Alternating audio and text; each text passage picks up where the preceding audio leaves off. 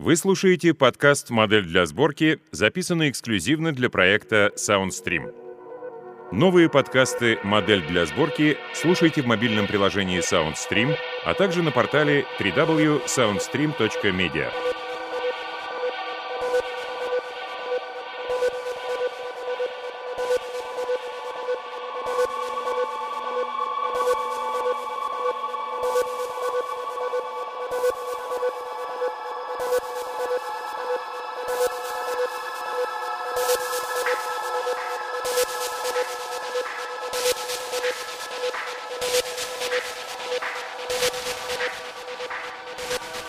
Ярослав Веров Боевой алфавит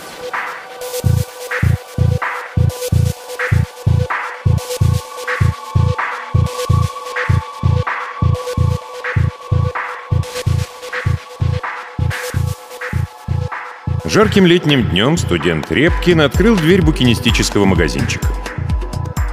Звякнул колокольчик, изнутри дохнуло прохладой, Репкин направился к прилавку. Продавец скептически глянул на щуплого молодого человека и спросил «И чем интересуемся?» «Мне бы фантастику, что-нибудь боевое». «Понимаю», — с неким сочувствием кивнул букинист.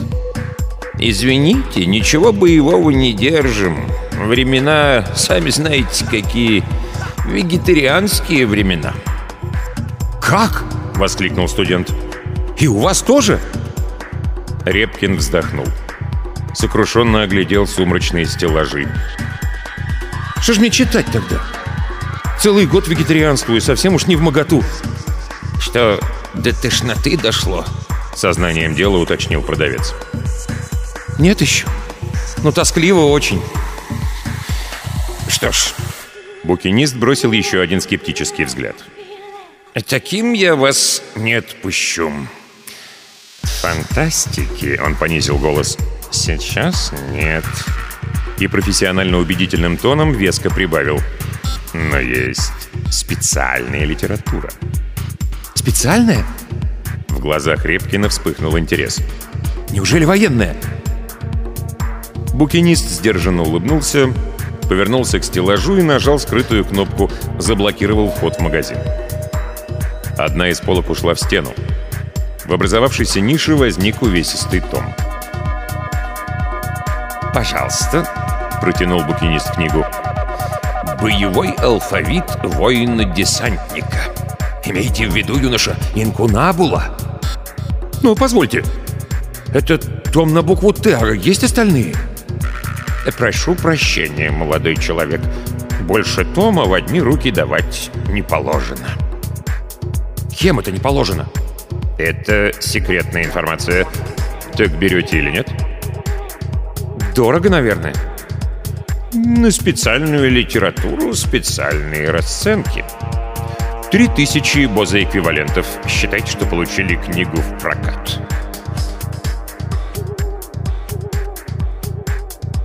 Со свертком под мышкой студент покинул лавку.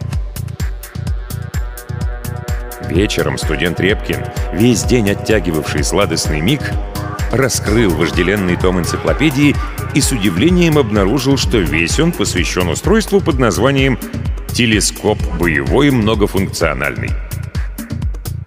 Но не успел Репкин прочесть первую волнующую фразу «Воин-десантник, по получении боевого телескопа внимательно ознакомься с настоящей инструкцией», как грянул звонок в дверь. «Кого там черт несет?» — возмутился Репкин. В дверях стоял посыльный. У ног его была большая коробка. «Вы получатель тома на букву «Т». «Я». «Это вам.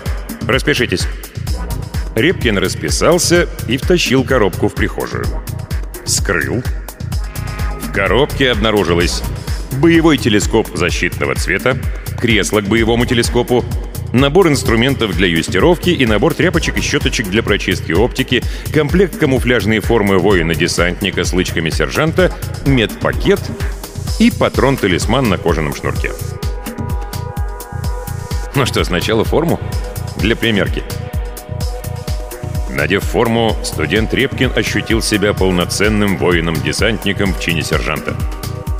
Привычными движениями разгладил складки на кителе, затянул ремень, лихо заломил берет с кокардой в виде золотой буквы «Т» в обрамлении изящных крылышек, попрыгал, проверяя подгонку снаряжения. Во фляге булькало. Сержант Репкин снял флягу и проследовал на кухню. Своротил крышку, заправил флягу водой под самое горлышко. Теперь полный порядок. Не звенит, не булькает. Теперь к боевому телескопу. Установив телескоп на штатив, согласно инструкции, подсоединил к нему кресло, включил генератор бесперебойного питания, открыл окно, внимательно оглядел звездное небо. Как будто все спокойно. Можно приступать. Сержант Репкин занял место в боевом кресле и, тщательно пристегнувшись, припал к окуляру боевого телескопа. Тоненько взвыли гидроприводы, запищал гирокомпас стабилизации, а Репкин завращал маховичком ручного наведения. В окуляре мелькали цифры. Азимут, угол места, дальность, потенциальная опасность. Боевой телескоп искал цель, шарил по галактикам и межгалактическим скоплениям. Наконец раздался щелчок окончания поиска и наведения. Боевой телескоп смотрел прямо на цель. Там, конечно, больная планета. На ней, конечно, все время война. Там боевой телескоп и будет в самый раз. Сержант вдавил красную кнопку. «Пуск!»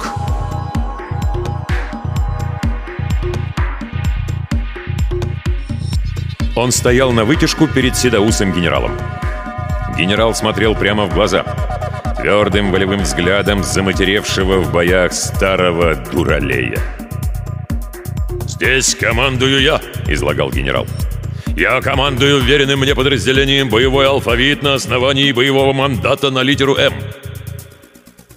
Сержант только сейчас заметил, что на бархатном берете генерала веско блещет золотая буква «М» в обрамлении широко раскинутых орлиных крыльев.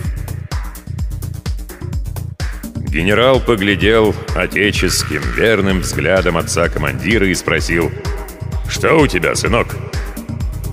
«Боевой телескоп, товарищ генерал!» Лихо отрапортовал сержант. «Так введи его скорее в сражение, солдат!» Генерал кивнул человеку в мышиного цвета кителя и вовсе не десантской фуражке, на кокарде которой блестела «Б» почему-то в обрамлении рельсов, и вышел из штаба. «Пойдемте-ка», Просто сказал тот и направился к противоположным дверям. Двери вели в небольшой тамбур. «Сюда!» — показал человек в кителе мышиного цвета и открыл следующую дверь. «А куда же мой боевой телескоп?» «Это потом». Они прошли в следующее помещение, такое же узкое и длинное. «Вот, молодой человек, поздравляю с прибытием на мой бронепоезд «Бушующий». Просто без аффектации произнес человек в кителе. И я, как вы понимаете, являюсь начальником бронепоезда. «Так вот куда я попал!» «На бронепоезд!» — подумал сержант. «Теперь все становится ясным». «Мне, — продолжал начальник бронепоезда, — как вы догадываетесь, вышла командировка на букву «Б». Считаю своим долгом сообщить, что хотя я формально и состою в рядах боевого подразделения десантников, но боевой единицей себя не числю. Я человек штатский, и прошу вас иметь это в виду. Все эти военные штучки не по мне. Если что такое услышу от вас, сажу с бронепоезда немедленно. И генерал вам не поможет, мне генерал не указ. Уяснили это, надеюсь? Так точно. Что? Тихо, но весьма зловеще переспросил начальник бронепоезда. «Прошу прощения, господин... Э, командир... Как-как?» Начальник бронепоезда бушующий. Это уже лучше. Что ж, ваш генерал желает, чтобы вы скорее включились в боевые действия. Это не порядок. А непорядка на моем бронепоезде я терпеть не намерен. Так-то-с. Пройдите-ка, молодой человек, к начальнику столовой, встаньте на довольствие. Как вы понимаете, буква «Д» досталась ему.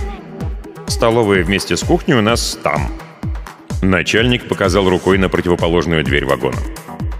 «Как у вас, военных, говорится, подальше от командования, поближе к кухне. Ну а как подкрепитесь и утрясете все с начальником столовой, тогда я вам больше не хозяин. Тогда уже все вопросы к генералу. Вы меня понимаете? Так точно. Э, понимаю, господин начальник.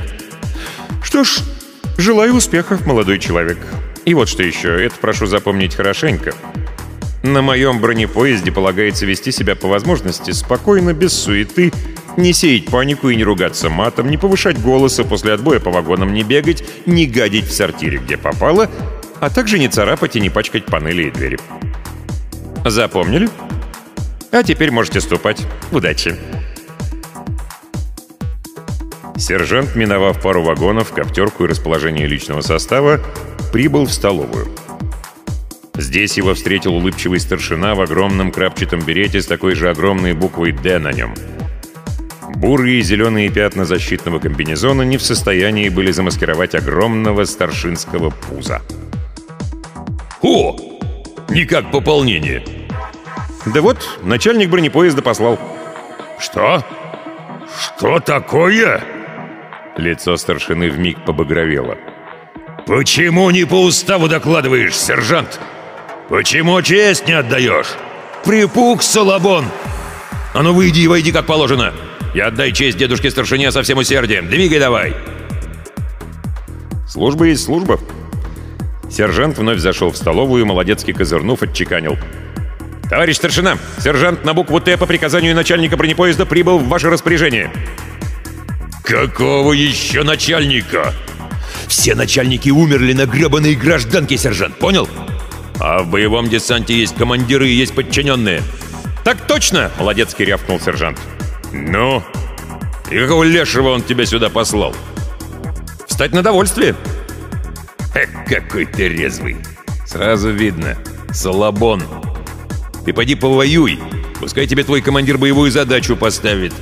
А вот как пробьет время обеда, явишься в столовую в общем строю, понял? Тогда тебя и на довольствие поставим». «Так точно, товарищ старшина, понял?» «Ну вот. А сейчас ты это... Раз уж явился, давай двигай на кухню, поможешь повару начистить картошки. Вперед! А то совсем исчахнет над своим котлом чмо». Сержант проследовал на кухню. Унылый, щуплый повар в мешком висящем комбинезоне вялыми движениями большого черпака помешивал в варочном котле похлебку. «А мне достался черпак боевой», — грустно глядя на бравое лицо сержанта, то ли сообщил, то ли пожаловался он. Два часа пролетели незаметно. Зачисткой картофана служба летит сизым голубем. Несколько оживившийся в присутствии сержанта-повар рассказал пару слащавых, совсем не боевых анекдотов, спел одну довольно нудную, но с игривым текстом песню про родной дом и невесту тетю Бетю, успел поведать историю своей жизни, впрочем, такую же недостопримечательную, как и песня. «Ну вот, хоть сегодня картошка на обед будет», — сообщил повар под конец, глядя на три ведра начищенной картошки. «Что ж, тогда я пойду». «Куда?» С тоской в голосе поинтересовался повар. «Да сам теперь не знаю». «Тогда никуда не ходи. Зачем?» «Как же так? Что мне, у тебя на кухне оставаться?» «Оставайся, оставайся!» Со странной ласковостью в голосе стал уговаривать повар. «Что же я буду здесь делать?» – удивился сержант. «Очистить картошку». Стремительным движением сержант покинул кухню и вынесла его на открытую платформу, высоко обложенную по периметру мешками с песком и накрытую сверху зеленой маскировочной сетью. На платформе помещалось одинокое 75 миллиметровое орудие. Рядом с орудием скучал на табуретке коренастый веснушчатый десантник в тельняшке, попыхивал сигареткой. «Садись, сержант!» — заговорил коренастый и вынул из кармана брюк мятую пачку. «На, кури. Новенький». «Новенький», — доверительно сообщил Репкин, присаживаясь на мешок с песком. «Я, между прочим, лейтенант. Командир этого боевого орудия. Да сиди это я так. Ты кто будешь?» «Боевой телескоп». «Жаль, что не танк. Вот раньше до тебя танк был. Хлопец ничего был, свой парень. Тоже лейтенант. В песках накрылся, когда три зуба лавиной пошли. И танк у него хороший был, орудие 150 миллиметров, это я понимаю. Ну а что твой телескоп? Телескоп способен обнаружить и идентифицировать любую цель на любых расстояниях, вплоть до оптического горизонта Вселенной, процитировал на память из инструкции сержант Репкин. Лейтенант загасил бычок о станину орудия и заинтересованным улыбчивым взглядом посмотрел на сержанта. «Ну-ка, ну-ка. А сквозь дымовую завесу берет?» «Так точно, берет, раз плюнуть!» Репкин сплюнул. «И через дымовую завесу, и через диффузную космическую материю, и через звездные скопления все берет!» Артиллерист аж крякнул и потер руки. «Теперь повоюем, сержант!» А то гад завесу сверху пустит и ну огнем поливать. Кто? Предположительно, летающий хищник. Но, возможно, и летательный аппарат противника неизвестной конструкции. Ровно в шесть налетает и до сумерек лупит. Вчера два хвостовых вагона спалил, так что давай, тащи свой телескоп, будем его гада бить. Дело в том, что я его потерял. Приземлился на парашюте на крышу штабного вагона, нормально Генералу представился. А это зря. генералу и близко подходить нельзя. Он как бойца увидит, так посылает в пекло. А танки я тебе уже рассказывал. А вот спроси, почему у нас зенитки нет? Она же здесь, у меня на платформе стояла. Тоже хлопец нормальный был. Умел прямой наводкой, на глазок, в самое яблочко. Ему что воздушная цель, что наземная, все пофиг, клочья разносил. Эх, ты поэтому в столовую не ходи. Если почефанить захочешь, сразу к повару он отсыплет. Или лучше к коптерчику. Скажешь, я прислал. А в столовую не ногой. Генерал сцапает. Любит старикан проверять, как бойцы-десантники питаются.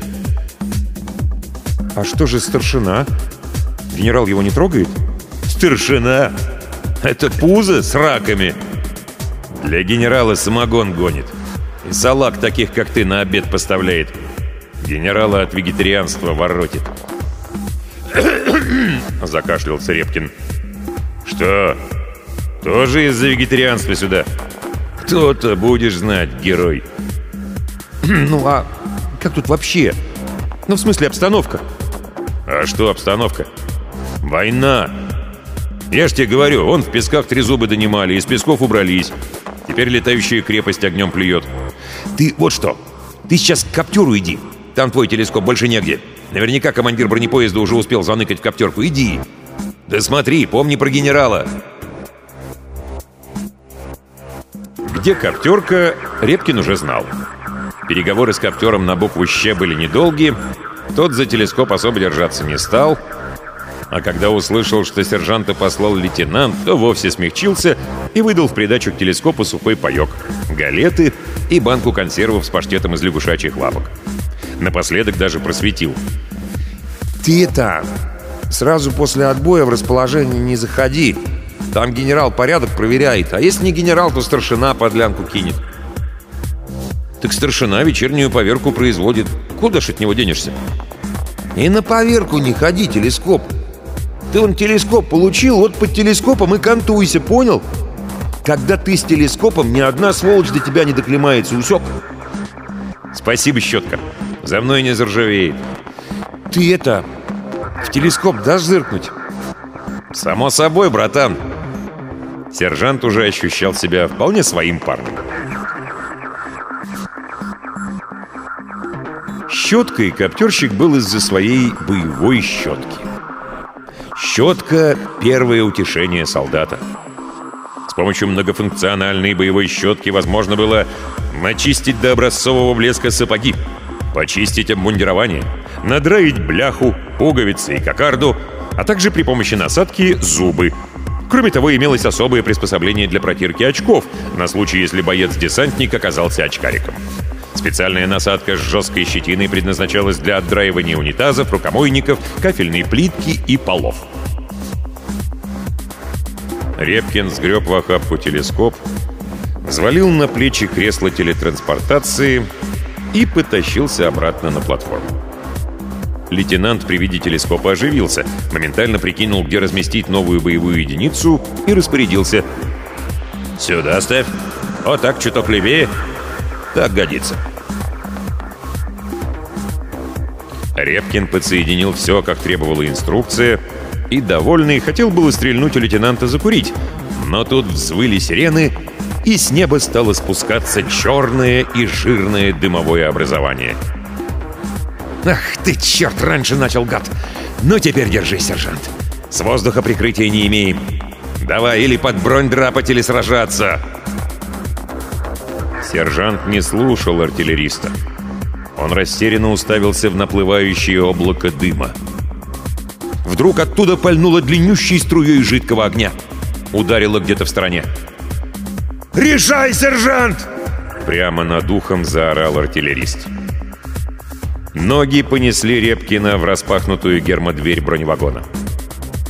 «Эх, значит, не повоюем!» Лейтенант стремительно сиганул следом. Броневагоне подсобралась кое-какая компания. Были там трое рядовых, уже знакомый Репкину коптерщик щетка и двое с литерами К и П, а также тонкоусый младший лейтенант на букву «Р». Рядовые азартно резались в палку, славную карточную игру бойцов-десантников, как водится, на щелчки по носу. Младший лейтенант сидел рядом, скучающе следил за игрой. «Здоров, радар!» — крикнул ему лейтенант. «Что, на радаре все тоже?» «Известно что, помехи у нас на радаре.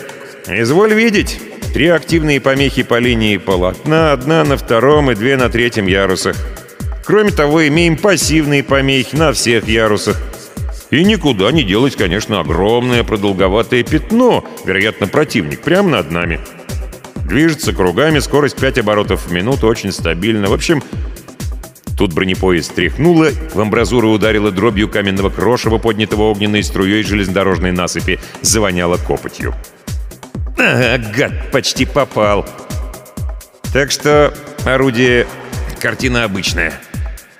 Когда ж ты его лешего сбивать будешь? Теперь уж скоро. Вот.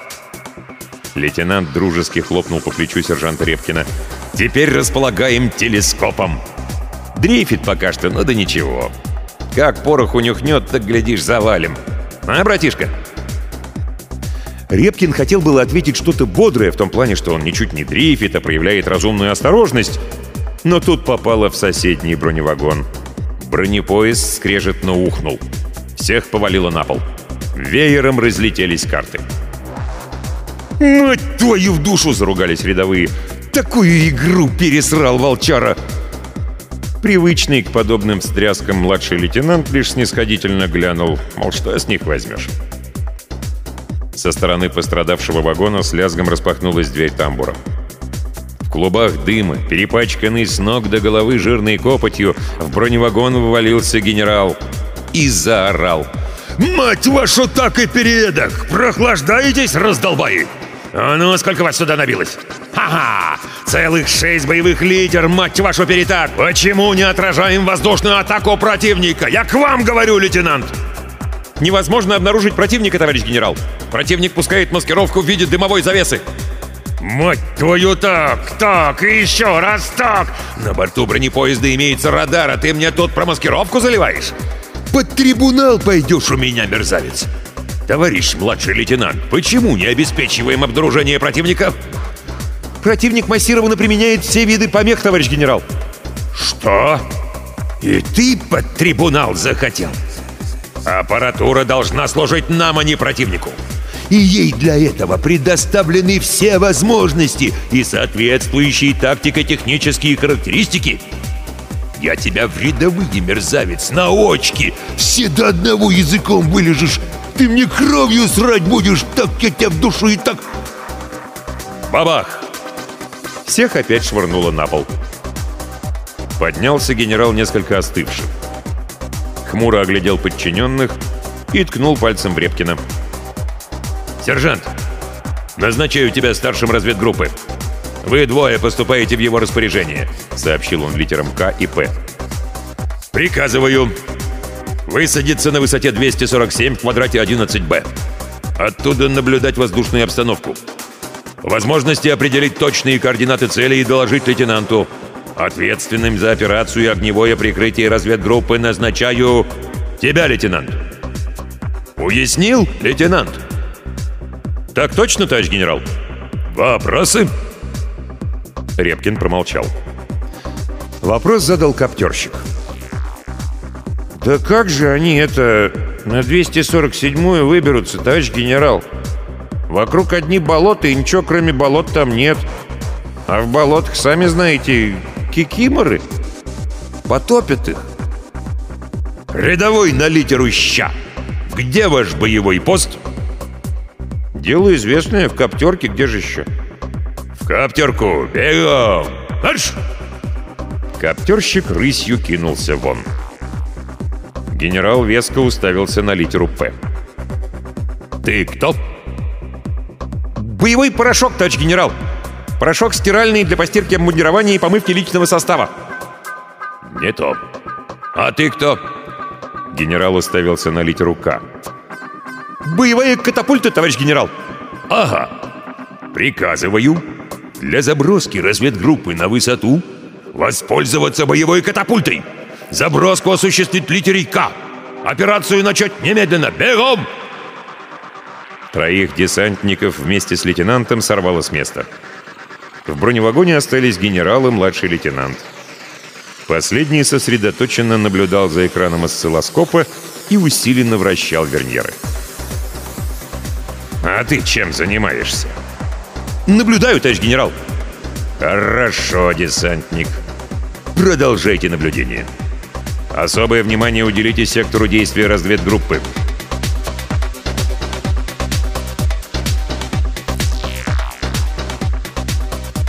Катапульта находилась в броневагоне с раздвижным потолком. «Вот она самая!» — предъявил лейтенанту боевую машину рядовой на букву «К». «Из нее людей-то хоть можно послать, боец?» — спросил тот. «В положении боезаряд все, кроме людей, вплоть до ядерного фугаса», а вот когда в положении десантное катапультирование, тогда, конечно, товарищ лейтенант. Что ж, мужики, будем прощаться, повернулся к разведгруппе лейтенант. Аптечку вам предоставить не могу. Была у нас сержант аптечка сан-инструктора. Мертвого поднимала. Вставил порошок и улыбнулся, вспомнив что-то приятное. Теперь вместо нее автомат. Генеральский вагон сторожит. А в санитарном вагоне теперь операционная. Тоже баба ничего, но ее с собой не возьмешь. Ладно, мужики. Берите винтовки, парашюты и... Катапульта, смотри, не промахнись. Так это ж катапульта, у нее прицела нет. Наведение плюс-минус 300 накрывает площадь 10 квадратных... Конечно, они угодили в болото. Перепачканные тины, насквозь мокрые, выбрались на ближайший холм. Бронепоезд отсюда казался тонкой ниточкой, над ней висело плотное дымовое образование, из которого время от времени брызгало огнем. У Репкина от перегрузки пошла носом кровь. Он лег на траву и зажал нос ладонью. Кровь струйками бежала между пальцев, и он принялся размазывать ее по щекам. Порошок же, по-видимому, нечувствительный к перегрузкам, что-то деловито выгребал из карманов. «Эх, так твою и так размок!» — пожаловался он. Репкин не ответил, продолжая размазывать по лицу кровь. «Порошок, говорю, размок! Я его в карманах держал, а он и размок. Туды его, полковник чмо, весь порошок запер в тыловой вагон. Вчера его змей спалил. Я, конечно, вещмешок порошка заныкал. Старшина эту нычку не найдет и в карманы вот набрал. Ты чё молчишь, телескоп?» Только тут порошок глянул на сержанта. «Ого! Смотри, как тебя раскровавило! Еще и войны не было, а уже того! Я сейчас тебе грязи с болота наложу, может, полегчает!» То ли грязь помогла, то ли организм сам справился, но кровотечение прекратилось. Репкин осторожно сел. Порошок протянул ему в ладонях зеленоватой пенистой жижи. «Давай телескоп. Надо нам натереться до пены. Может, кикиморы тогда не учуют, потому как порошок этот написано ото всех видов противника маскирует, когда, значит, в виде пены. А пену он держит часов пять. Видишь, размок, надо натереться, а то вытечет, и все, пиши пропало. Кикиморы полезут, как стемнеет. Они света не выносят. Нам бы до луны продержаться. А как луна сядет, так другая выйдет, а там и рассвет. Тогда, значит, и двинем. До бронепоезда километров пять. Оно болото, но ничего, дойдем. Жаль, сейчас не успеем. Они усердно взбили друг на друге пену. Пена вспухла плотным резинистым слоем, а потом осела, и оба оказались покрыты тонкой лаково отблескивающей пленкой. Порошок махнул рукой, показывая на склон холма. Там они в кустарнике и залегли. На болотах царила тишина. Только со стороны железной дороги время от времени ухало. Воздушный противник методично долбил по бронепоезду. Маленькое солнце стояло неподвижно и, казалось, вовсе не собиралось уходить за горизонт. «Ты не смотри на солнце, сержант», — заговорил Порошок. «Тут весь закат 10 минут, скоро уже». «Попали мы с тобой, сержант». «Ты не сердись, ты хоть и сержант, а все равно Салабон, а я уже на бронепоезде полгода». «Столько ребят в этой войне легло, а я, видишь, живой. Ты меня слушай, может, и прорвемся». Репкин повернулся на бок. «Слышишь, Порошок, а из-за чего война?» «О том нам не докладывают. Завербовался, так воюй». «Порошок, а ты что, вербовался?» Жена подлюка бросила, с корешем спуталась. Зло я тогда был, света не видел. А тут иду, глядь, написано «Набор добровольцев». Захожу. «Куда берете?» – спрашиваю. «Горячие точки», — говорят. «Вот он я, берите». Глянули они в мой файл. Вы, говорят, не военно обязанные, в регулярные части вас взять нельзя. Я злился, стал их матом крыть. А можно, говорят, в литерное подразделение имеется вакансия на букву «П». Я-то думал, пулемет. Для меня как раз пулемет был, а тут порошок. «Смотри», — перебил Репкин. «Вон он летит». От дымового образования отделилась черная точка и, набирая высоту, стала исчезать из поля зрения. Порошок приложил ладонь козырьком к колбу. «Ага, точно. Дракон. Я же им говорил, не летательный аппарат, так их...» Репкин разомлел.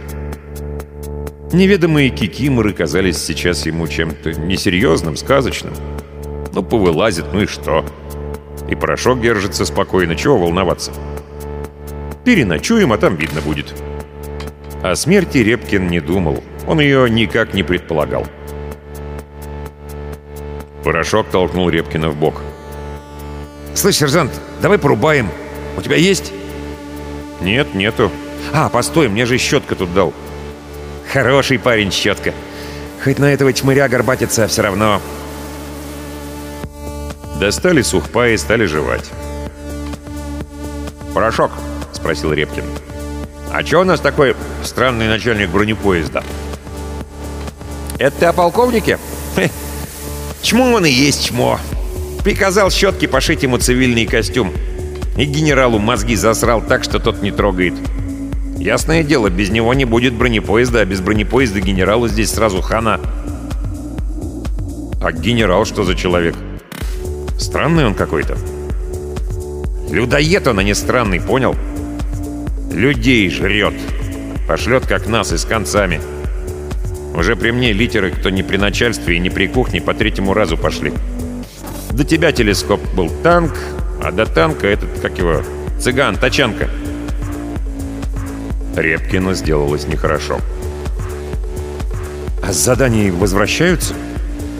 Всякие чудеса бывают. Ты, главное, раньше времени не сри, понял? Ну, а отказаться от задания? Или самого послать, навести винтовку и пускай идет? Хе! Салабон, вот ты кто! Нельзя, у него же мандат. Мандат так устроен, что ослушаться нельзя. К тому же у мандата и право на трибунал, а это расстрел на месте. Генерал стреляет собственноручно. Сказал, пальнул. Тогда почему бы его тихо не нейтрализовать, чтобы не успел отдать приказ или там вякнуть и Отстрелить из катапульты, запереть в штабе. В репке не просыпался студент. Дурак! Против мандата даже пернуть не успеешь. Были умники, не думай. Репкин замолчал, задумавшись о мистических свойствах мандата. «Интересно», — подумал он, — «генерал что, по жизни такой злой, или это его мандат таким делает?» Затем стал думать о невероятных свойствах прочих боевых единиц на этом бронепоезде. И опять спросил. «Слышь, Порошок, а почему поезд стоит? С воздуха расстреливают, если бы ехал, попасть было бы труднее, а?» «Передислоцироваться?» Полковник, бывает, устраивает цирк, а так не любит. А генерал что, не может приказать? Я тебе вот что скажу, телескоп. Этого никто не знает, кроме меня, потому как в локомотив никому ходу нет, кроме чмыря этого. А я побывал. И в самой рубке был. Бронепоезд, он может не только по рельсам. У него и воздушная подушка, и режим плавания, и погружения, и в мягкий грунт зарывается на 10 метров. Летает он, понял? И не только в небе. Там было еще написано «режим орбитального маневрирования». Вот и говорю, чмо наш полковник. «А ведь полковник не дурак», — сообразил Репкин. «Он и себя сохранить хочет, и остальных. Узнай, генерал, что бронепоезд универсален, он бы его в такое пекло загнал, что всем нам каюк. А так, что дракон? Так он броневагоном до одного места». Порошок молча достал непромокаемый пакетик, вытащил сигареты и спички, закурил. Репкин жадно глянул на Курева, но попросить почему-то постеснялся. А стал развивать мысль. «Точно! Потому он все и подгребает, чтобы генерал это в бою не использовал. Мой телескоп в коптерку отправил. Нет, он больше нашего понимает». Порошок разговора не поддержал, и Репкин замолк. А солнце уже покраснело и стало опускаться отвесно и ходко. Как обещал порошок, закат много времени не занял. Упал из-за горизонт, и все погрузилось во мрак. «Цыц! Молчи!» Прошипел порошок и поспешно загасил чинарик. На болоте, метрах в двухстах, вспыхнули вдруг зеленоватые огоньки — Репкин вжался, что есть мочи в землю, хотел зажмуриться, но отвести взгляды от огоньков не мог. Огоньков было немного, пять или шесть. Они полукольцом окружали холм, значит, и с тылу тоже заходят. Огоньки приближались. Рябкин с ужасом разглядел темные человекоподобные силуэты, озаряемые изнутри каким-то свечением. Фигуры замерли на краю болота, держа что-то в вытянутых руках — Внезапно шесть плазменных струй ударили в подножье холма. Валявшийся там парашют в раз вспыхнул и исчез. Загорелся кустарник. И Репкин понял, что это за фигуры. «Звездная пехота!» Шепотом выкрикнул он и тут же получил от порошка удар кулаком по затылку. «Да, это могла быть только звездная пехота. Именно такой он читал в одной древней, давно запрещенной фантастической книге. Зеленым светом мерцали оптические преобразователи на забралах шлемов, а призрачные сияния излучали серебристые обручи генераторов защитного поля на локтевых и коленных суставов панцирь-скафандров. За спиной у каждого реактивный ранец, а в руках, разумеется, плазмоганы. «Конец», — понял Репкин. Но кикиморы никаких наступательных действий больше не предприняли. Напротив, отступили вглубь болот, даже огоньки погасли. «Не учуяли! Порошок работает!» — зашептал порошок в ухо Репкину. «Если лейтенант их засек, сейчас из орудия ударит!» «По этим? Из пушки?» — истерически зашептал в ответ Репкин. «Да ты знаешь, кто это? У них же защитное поле!» Если аннигиляционным саданет, то всему их полю жопа. Правда, и наш холм сроет. Они же не знают, что мы здесь, что аннигиляционным не саданет. Поэтому, суки, затаились. Эх, скорее бы луна. Но с бронепоезда выстрелила не пушка, а катапульта, осветительным. Полыхающий светом шар завис над болотом и медленно спарашютировал в воду. А вскоре и луна не заставила себя ждать. Она была на удивление большая и яркая. Казалось, что наступает рассвет. «Все, теперь они больше не сунутся. Я же говорил, сержант, прорвемся. Теперь отбой тревоги, можно курить». На этот раз Репкин сигарету попросил и затянулся с неожиданным для себя удовольствием. В голове звенело, тело казалось совсем легким. «Вот оно, тело на месте! Жив целеханик!» После второй сигареты Крепкину вернулась прежняя живость мысли. И он размечтался. «А хорошо бы с помощью моего телескопа обратно домой вернуться. Теперь я знаю, что буду с телескопом делать. Землю он вмиг найдет, если ее как цель задать. Проложит курс, и бронепоезд по курсу полетит. Что ему в самом деле?» Порошок хмыкнул. «Да задницы твой телескоп. На бронепоезде вон даже хроноагрегат имеется. Где они того хроника держат, не знаю. Засекречен. Это Щетка рассказывал, мол, прибыл такой вместо химика. На агрегате этом обратно вернуться можно в прошлое. Или в будущее сигануть. Только что там ловить в будущем?» Порошок послюнявил палец и выставил вверх. «Ветер, бляха-муха! Не натянуло бы!» Небо быстро затягивало тяжелыми чешуйчатыми тучами. Они раз за разом наплывали на луну, а потом задуло сильнее, и откуда-то из-за дальних холмов пришла непроницаемая пелена. Стало темно. На болоте вновь появились огоньки.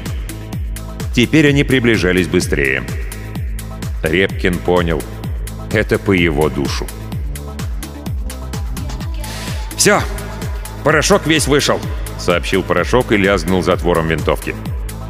«Рассредоточимся, брат! Эй, оглох, что ли? Разбегаемся, говорю!» Порошок быстро полез вверх по склону, а Репкин ничего не стал делать. С бронепоезда прилетел осветительный шар, хлопнул парашют — но шар, не успев даже вспыхнуть, испарился в луче плазмогана. Тогда бухнула 75-миллиметровка лейтенанта. Рванула прямо среди кикимор, но ни один из огоньков не погас. Еще бухнула, и все вокруг холма вспыхнуло малиновым пламенем. Лейтенант попробовал водореагентный термитный фугас. Но как только пламя утихло, звездная пехота взяла холм в кольцо. С вершины холма раздался отчаянный крик. «Нате, суки!» Хлопнул выстрел винтовки, и в раз вся трава на вершине вспыхнула. От ярких плазменных разрядов Репкин на мгновение ослеп. «Порошок!» — взвыл он отчаянно. И вдруг вспомнил, что так быть не может, не бывает. С ним так быть не должно, нет, ведь он студент, обыкновенный хлюпик. «Это ошибка!» Завопил он и на карачках ринулся куда-то сквозь кустарник. Остановился. Пехотинцы никуда не делись, застыли на прежних местах. «Я не десантник! Я Репкин! Стойте, я студент! Я домой хочу, не стреляйте, пожалуйста!» Звездные пехотинцы постояли, может быть, даже послушали, а потом пальнули плазмой.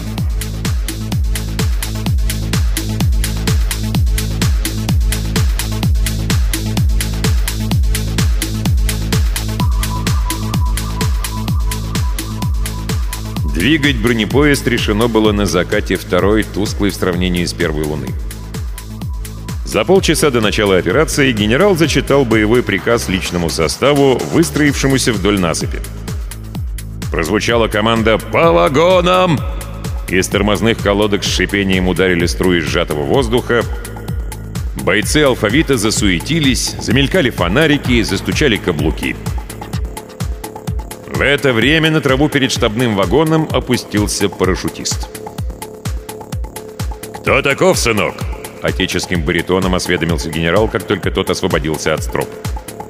«Боевой прожектор, товарищ генерал!» «Ну-ка доложи, что за хреновина?» Устройство, генерирующее электромагнитное излучение любой заданной частоты, мощности и когерентности», — лихо отрапортовал новобранец. Генерал аж прижмурился от удовольствия. «Так скорее введи его в бой!» «Боевой бронепоезд готовится к передислокации. По пути следования возможна засада противника. Приказываю осуществить разведку на 5 километров вдоль железнодорожного полотна. Бронепоезд пойдет следом малой тягой. Исполни свой долг, солдат!»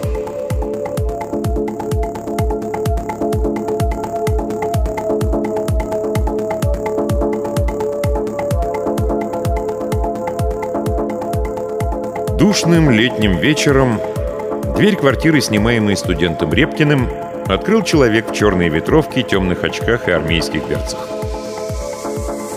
С хозяйской бесцеремонностью хлопнул дверью, словно был здесь не в первый раз, прошел в комнату, отпер нижний ящик компьютерного стола и вытащил стопку документов.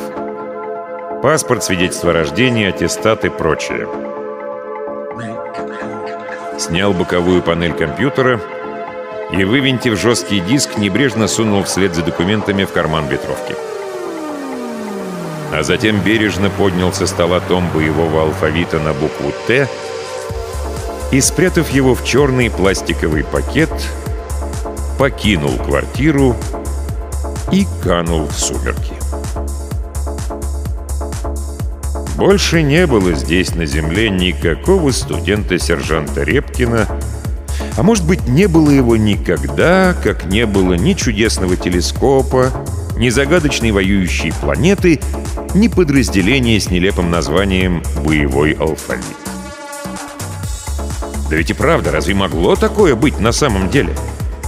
Ведь Земля — процветающая планета, где давно уже царят мир и покой, и где о войнах и битвах можно узнать только из древних книжек.